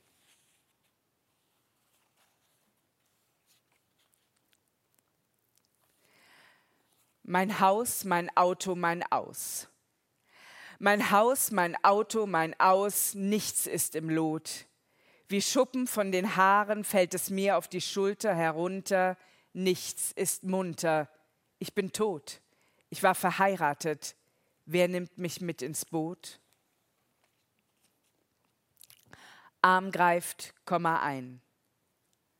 Arm greift ins Leere, ab und zu nicht arm sein wollen. Es geht immer nur um euch. Es geht immer nur um euch. Wetter leuchtet, Seuche wettert, Schnee keucht. Es geht immer nur um euch noch die letzten Gedichte aus diesem Karibikband. I know that I don't belong, nachkriegsbeeinflusst. Und du entziehst mir schon wieder die Liebe, weil ich nicht artig war, weil ich nicht artig wartete, stattdessen tete-tet wartete, traf dabei Menschen mit oder ohne Abschluss, kurz vor dem Abschuss, vor der Rampe mit Wampe die Schlampe. Vielleicht gehört sich das nicht, dazu zu gehören, wollen, sollen, können, nicht dürfen, nie auf. Die Flüche der Geflüchteten in der Küche ist es am wärmsten mit Sprüchen zum Essen, im Allgemeinen auf den bestickten Tüchern, nicht nur in der Suppenküche. Spuckst du und guckst du in Abgründe, sicherlich gibt's dafür Gründe. Fahl das Licht, fehl am Platze, passt du nicht dahin, passt du nicht dorthin und irgendwann wird gar nicht mehr auf dich aufgepasst. Stell dir vor, es gibt Krieg.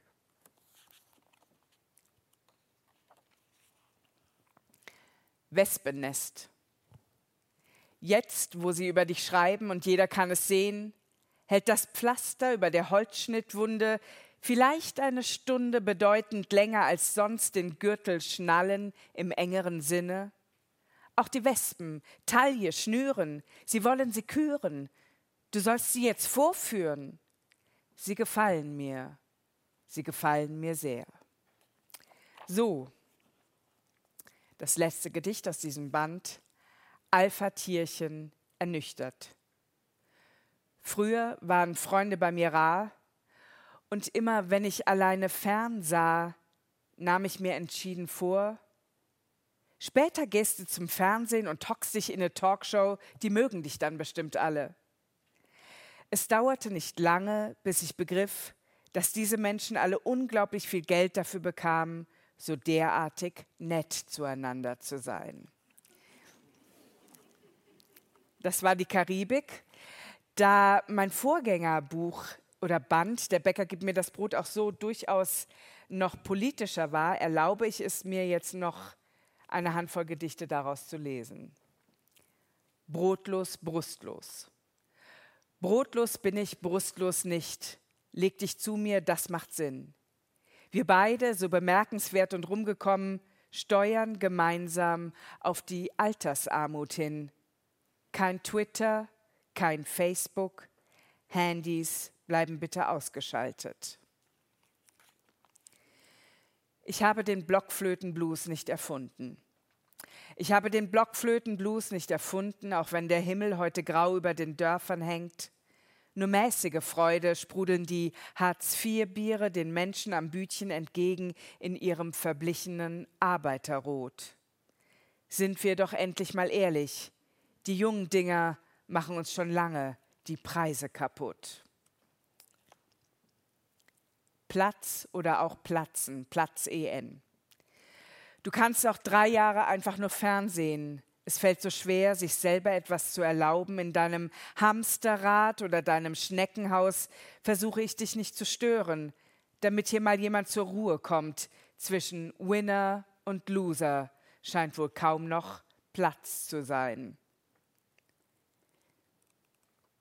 Ein letztes, gegen den Schmerz Noten zu verteilen stets bemüht, gegen den Schmerz Noten zu verteilen, immer sehr, sehr herzlich. Der Marktfrau plumpst der Busen aus dem Dekolleté. Mal gucken, ob untenrum schon operiert wurde. Wir sind diskret. Vor den Augen der anderen halten wir uns die Augen zu. Vielen, vielen Dank.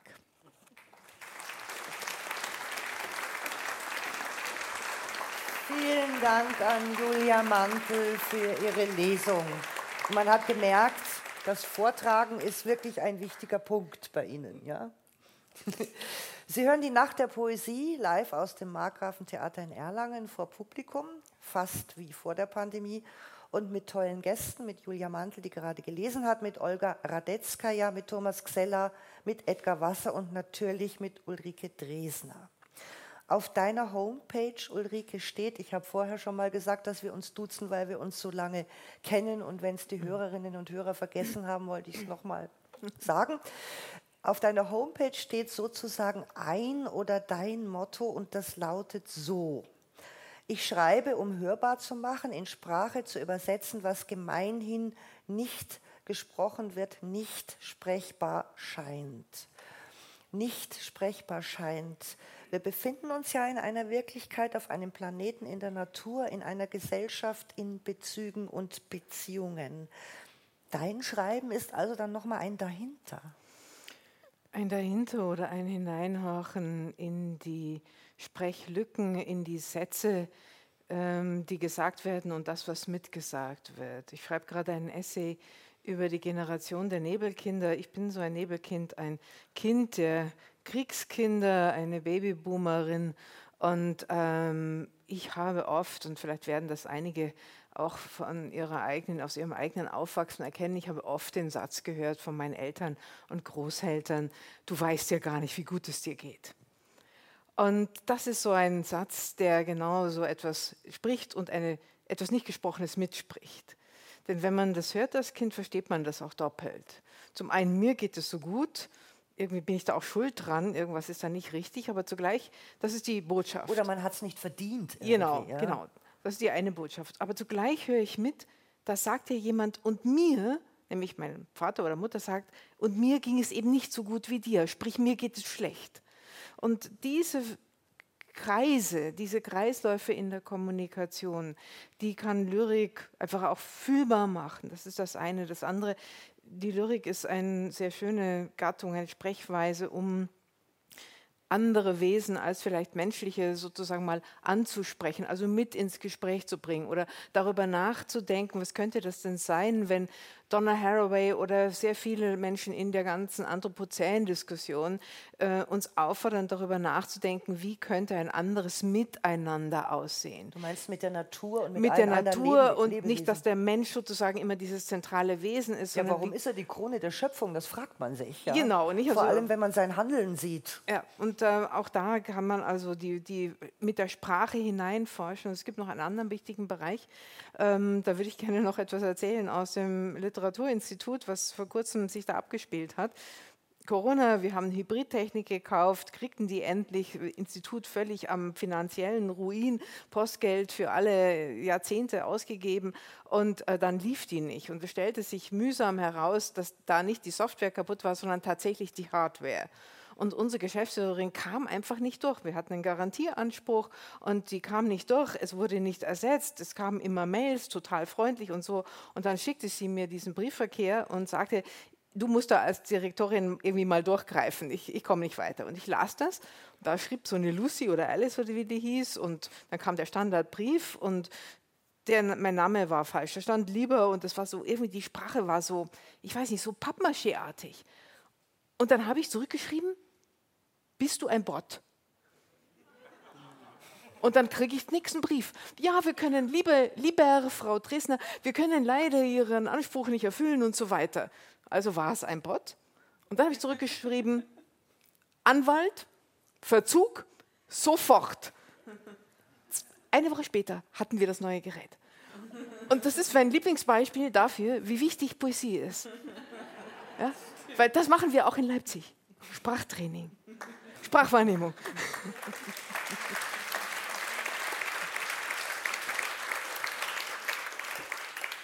Ich habe ja vorher schon mal gesagt, Ulrike Dresner und Olga Radetzkaja sind ja beide auch Übersetzerinnen. Beim Übersetzen ist es ja auch nochmal, dass man da Sprache übt und Sprache findet und Wörter findet. Ist es bei Ihnen beiden so, dass Sie bei den Übersetzungen neue Wörter finden, neue Sprache finden? Erstmal Olga Radetzkaja. Dass mich die Übersetzung auf Wörter bringt, die ich nicht in meinem normalen Sprachgebrauch habe. Ja, natürlich. Ja, das ist auch eine der tollen Sachen daran, dass man wirklich, also dass die immer, die, die Übersetzung immer ein, ein Fenster aufmacht zu einer Welt, die anders ist als die Welt, die wir gewohnt sind. Ja? Ein Fenster, eine Tür, manchmal ist es auch eine Falltür.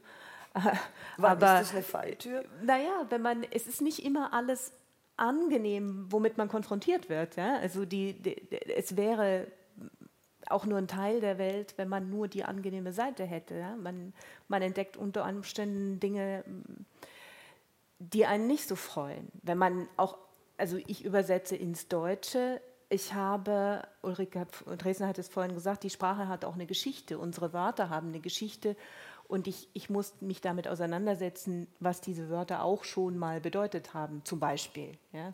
Aber jetzt komme ich vom Hundertsten ins Tausendste. Nein. Die Antwort kurz ist ja, ich entdecke neue Dinge beim Übersetzen, durchs Übersetzen. Und ich ähm, hoffe, dass die Leserinnen und Leser das auch tun.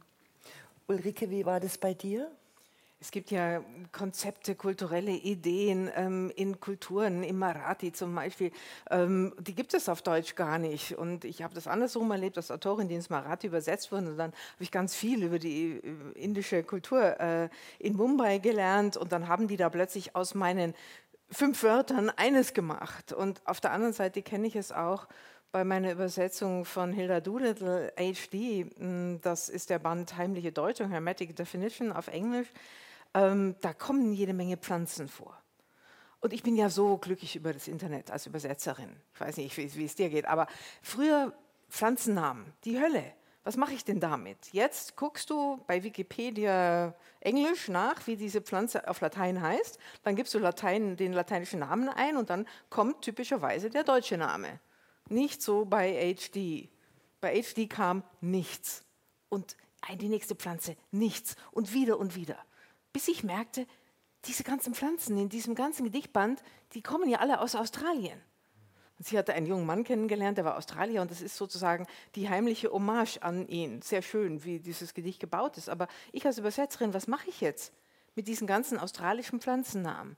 Ja, die Australier haben die englisch benannt und auf Deutsch gibt es einfach gar keine Namen. Sprich, ich habe die alle erfunden.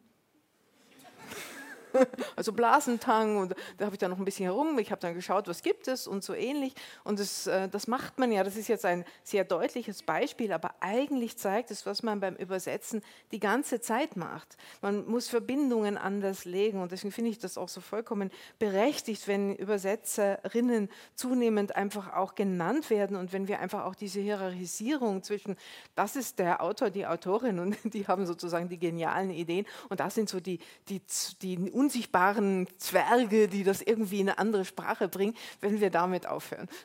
Ja, das war ja früher schon so. Das hat sich ja schon sehr geändert, würde ja, ich sagen. ja, da können Sie ja. gerne applaudieren, weil ich finde auch. Es war übrigens auch bei uns, als bei uns Journalistinnen und Journalisten, die sich mit Literatur beschäftigen, so, dass wir wirklich, ähm, jedenfalls als ich anfing, wurden die Übersetzer und Übersetzerinnen einfach nicht genannt. Und ich habe dann mal gesagt, komisch, also das finde ich eigentlich nicht richtig. Das lag aber auch daran, dass ich halt viele kannte und auch deren Bedrängnis. Und inzwischen ist es so, dass wir es natürlich machen müssen. Das ist auch richtig so, finde ich. Ja. Klar, und Sie können es ja sonst auch gar nicht lesen. Sie ja. können diese ganzen genialen Ideen überhaupt nicht zur Kenntnis nehmen, wenn ja, sie nicht Und man muss sagen, dass gerade in Deutschland wird ja sehr viel übersetzt und das ist eigentlich auch richtig toll. Noch. Thomas Keller möchte was sagen. Ich will nur sagen, einen schönen Witz von Haug und Bauer will ich erzählen. Cartoon von den beiden, ähm, die empfehlen, äh, Harry Rowold, äh, auf jeden Fall Übersetzungen von Harry Rowold zu lesen. Im Original geht da viel verloren. Ja, sehr schön.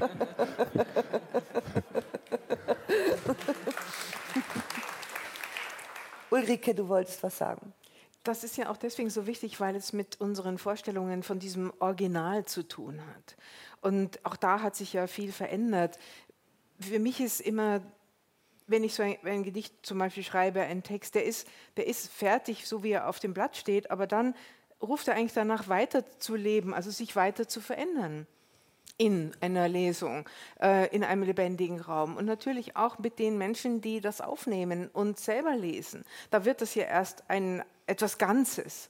Und dazu gehören eben auch die Übersetzungen. Und für mich ist das eigentlich die Möglichkeit, ähm, in ständiger Veränderung durch ganz verschiedene, viele äh, Sprachen, Kulturen und um die Welt zu laufen. Und zwar nicht andersrum gesagt, müssen wir denn wirklich auch in die Poesie diese ewigen Verlust- und Gewinnrechnungen übernehmen? Können wir es nicht da wenigstens weglassen? Die meisten Dichter und Dichterinnen sind doch sowieso schon aus dem ökonomischen Diskurs ausgetreten. Dann können wir vielleicht auch mit der, in der Vorstellung das Original und dann verliert man etwas bei der Übersetzung aufhören, sondern einfach wirklich von äh, Veränderung, Metamorphose, Adaption, einem lebendigen Weiterleben sprechen. Ich greife damit etwas auf, was, was Olga Radetzka ja vorhin schon angesprochen hat, was mir sehr gefallen hat, auch als mhm. sie gesagt hat, dass sie ja, dass man eigentlich auch gar nicht mit dem Autor oder der Autorin dahinter so kommuniziert, sondern tatsächlich mit der Sprachgestalt, mit dem Text. Ja, es gibt auch diese, diese Formel, ich übersetze nicht, was ein Text sagt, sondern ich übersetze, was ein Text tut. Mhm. Also das Verfahren, die Methode oder auch das Spiel, das ein Gedicht spielt, spiele ich weiter Und natürlich ist meine Übersetzung speziell eines Gedichts nicht die einzig mögliche deutsche Version davon. Es kann viele davon geben. Aber das Entscheidende ist für mich, dass die Bewegung, die in dem Ausgangsgedicht ist, sich in meiner Fassung davon fortsetzt, dass es lebendig ist und, und eine Bewegung ähm, in sich trägt, die, die weitergeht. Thomas Xeller, ist von Ihnen eigentlich schon mal was übersetzt worden? Weil solche Gedichte zu übersetzen, wie Sie sie schreiben, ist ja nicht so einfach, würde ich mal sagen. Stimmt, weil der, der Reim sollte, da lacht sollte das Publikum auch schon. stehen bleiben. Doch, also dieses äh, doch relativ langweilige Corona-Lehre-Gedicht ist, äh, glaube ich, in vier Sprachen übersetzt worden. Ähm, ich habe die aber nicht gelesen. Weil da muss man ja natürlich auch diesen ganzen Witz übertragen. Ja. Und das ist ja schon sehr da lacht. Skandinavisch oder so. Ja, also ich stelle mir das wahnsinnig schwierig vor, solche ja ja, politischen, satirischen Gedichte in andere Sprachen zu übertragen. Also ich glaube, dass es gehen würde, aber bisher hat sich noch, keiner, noch kein Schwein dafür Nicht interessiert. Nee, nee. Und würden Sie es gerne haben? Ich würde es gerne haben, ja. Also nach China oder so, das würde ich schon gerne, gerne mal verkaufen. Unbedingt. Ja, ja, ja schon klar. Weil ich, ich finde schon auch, und das wollte ich zum Schluss noch mal sagen, dass natürlich auch so eine satirische Sprache ist ja sehr speziell und wahrscheinlich wirklich in dieser Sprache, in der Geschichte, in dem Hintergrund, in dem Land, in dem es entsteht, nur zu sehen, würde ich mal meinen. Vielleicht bin ich dazu negativ, aber ich könnte mir das so vorstellen. Hoffe ich nicht, dass das in allen Belangen so ist. Eigentlich sind ja meine Gedichte nicht verrätselt. Also dann, Nein, sie sind nicht Alltag, verrätselt, das kann man nicht sagen. eigentlich nicht. Ja, ja. Aber eigentlich ist es ja eine zentrale hm. Frage beim Übersetzen, nämlich die, wie viel kultureller Kontext, wie viel Vorwissen ist mhm. nötig. Ja? Mhm. Jetzt übersetzen wir das äh, nach China, ist schwierig. Ich denke an das FDP-Wählergedicht. Ja. Ja. Die haben jetzt überhaupt keine andere Partei mehr. Also es ist jetzt schwierig, das zu übersetzen. Aber sonst könnte man ja, ja, in der Satire dann einfach auch in entsprechenden Parteinamen in diesem Land mhm. einsetzen. Mhm. Und das würde bestimmt gut gehen. Und das macht mhm. ja eigentlich auch Spaß beim Übersetzen, diesen Transfer, mhm. diese, diese kulturellen Transfer ja. mitzudenken. Und wir kennen ja Und auch alle. Gucken, gell? Das müssen wir jetzt demnächst weiter diskutieren, weil wir sind nämlich jetzt am Ende der Nacht der Poesie auf Bayern 2. Und jetzt muss ich mich noch ein bisschen bedanken, nämlich beim ganzen Team, beim Ü-Dienst, bei den Kollegen und Kolleginnen vom Theater, das sind nämlich eigentlich Theaterferien, und den Macherinnen und Machern des wundervollen Poetinnenfests in Erlangen. Es ist immer toll gewesen. Und natürlich auch immer das Publikum, das hier ist und natürlich auch bis zum Sonntag noch möglichst viel anschaut. Und ich bedanke mich natürlich bei meinen Gästen Olga Radetzkaya, Thomas Xeller, Julia Mantel Ulrike Dresner hier im Markgrafentheater in Erlangen. Kommen Sie doch bitte aufs Poetenfest, auch aus anderen Städten Bayerns und von mir aus aus der ganzen Republik. Kommen Sie in den Schlossgarten, kommen Sie in die Orangerie, zum Beispiel am Sonntag um 14 Uhr zu unserem Divan, dem Büchermagazin, das wieder live hier ist. Und wir haben auch ganz tolle Gäste da. Stefanie Metzger wird moderieren und wir würden uns sehr freuen, wenn Sie kommen. Aber Genießen Sie Erlangen, das jetzt gerade eine Metropole der Literatur ist.